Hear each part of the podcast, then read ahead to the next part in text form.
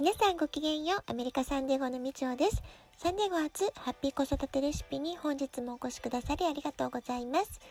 みんな違ってみんないい。ママが笑顔なら子供も笑顔。子育てで悩んでいることの解決のヒントが聞けてほっとする。子育てがちょっと楽しく思えてきた。聞いてくださってるあなたが少しでもそんな気持ちになってくれたら嬉しいなと思いながら毎日配信をしております。はい、今日はサンクスギビングデーです。アメリカでのサンクスギビングというのは、例えて言うならお正月、日本のお正月みたいなね、感じでしょうか。家族団らんを大切にするお休みになっています。もともとの由来は1620年にイギリスから入植した人々の時代まで遡ります。彼らがアメリカで迎えた最初の冬は厳しく、持ち込んだ苗や種がうまく育たず、多くの人々が上に苦しみました。それを救ったのが先住民たちだったんですね。先住民の人たちはイギリスからアメリカへ渡ってきた人々にトウモロコシやカボチャなどの栽培法を教え、翌年1621年の秋には大収穫を迎えることができたそうです。このことに大変感謝をして先住民たちに感謝の気持ちとしておもてなしをしたことがサンクスギビングデーの起源だというふうに言われております。苦しい時に助けてくれた人々への感謝、秋の実りに対する感謝、様々なものへの感謝の気持ちを大切にしようという、まあ、そういうね、気持ちにさせてくれるホリデーなんですね。サンクスギビングデーの前日までは例年故郷へ向かう人々の帰省ラッシュがピークを迎えます。逆にサンクスギビング当日は空港が閑散としてしまうんですね。ただ今年は人の動きはあまりないんじゃないかなって思いますが、えー、実際はどうなんでしょうか。我が家はサンクスギビングデーの時期は、えー、この2年ほどね、大学キャンパスツアーを兼ねて、えー、まあ、 campus visit を兼ねて、ワシントン州、オレゴン州への旅をしてきました。1年前は偶然滞在が重なっていた友人家族と落ち合うことができて、ポートランドで一緒に食事をしてとても楽しい時間を過ごしました。今年は特に予定もなく、レストランもね、今、えー、サンディエゴのレストランは屋内の席が使えない状態になってしまっておりますので、えー、テイクアウトメニューでも利用しようかななんていうふうに考えています。アメリカにお住まいの皆さんはどんなサンクスギビングをお過ごしでしょうか？さて今日は社会性の指数として知られる SQ についてお話をしてみたいと思います。このラジオトークではですね、20えー、ごめんなさい、42回と43回で EQ 心の知能指数についての話をしております。EQ 心の知能指数というのはもともと心理学者のダニエル・ゴールマン氏が提唱した考え方です。アメリカはリーダーシップ研究が大変盛んなんですけれども、そのリーダーシップ研究の中で組織のリーダーとして成功を収めるには EQ 心の知能指数が不可欠であるということで大変注目を集めた概念なんですね。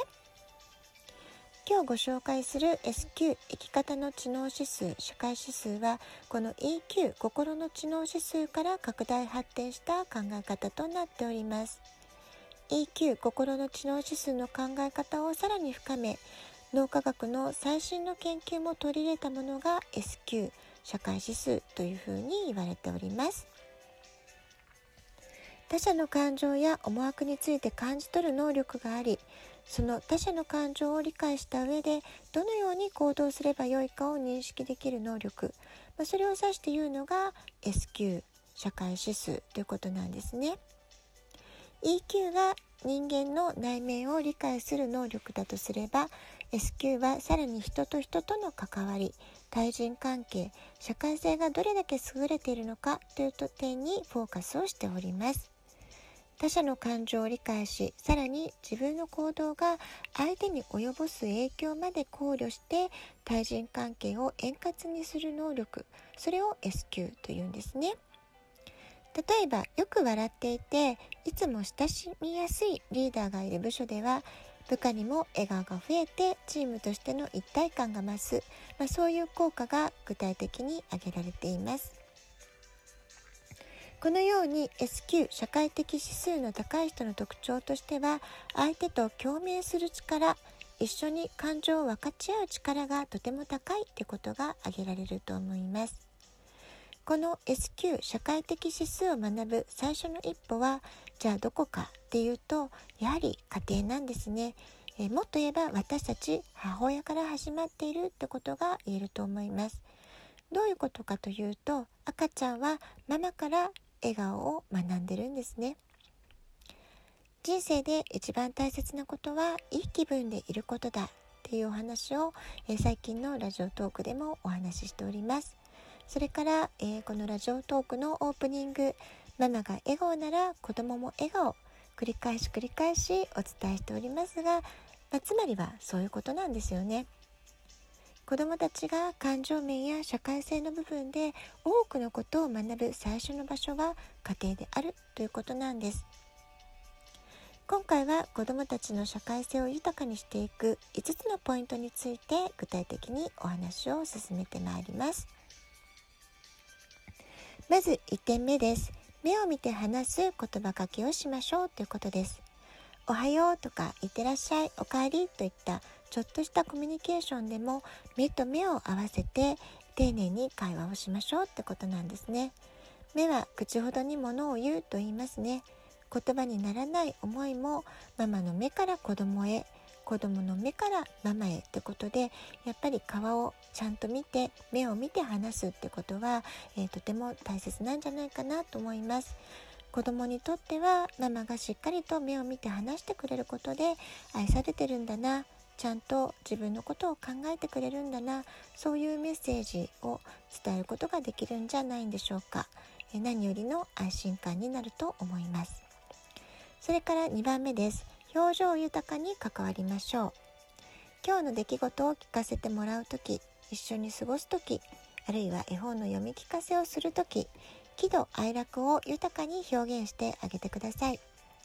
親がまず人間らしい自然な感情表情を豊かに表現することで子供は表情を親から学んでいきます。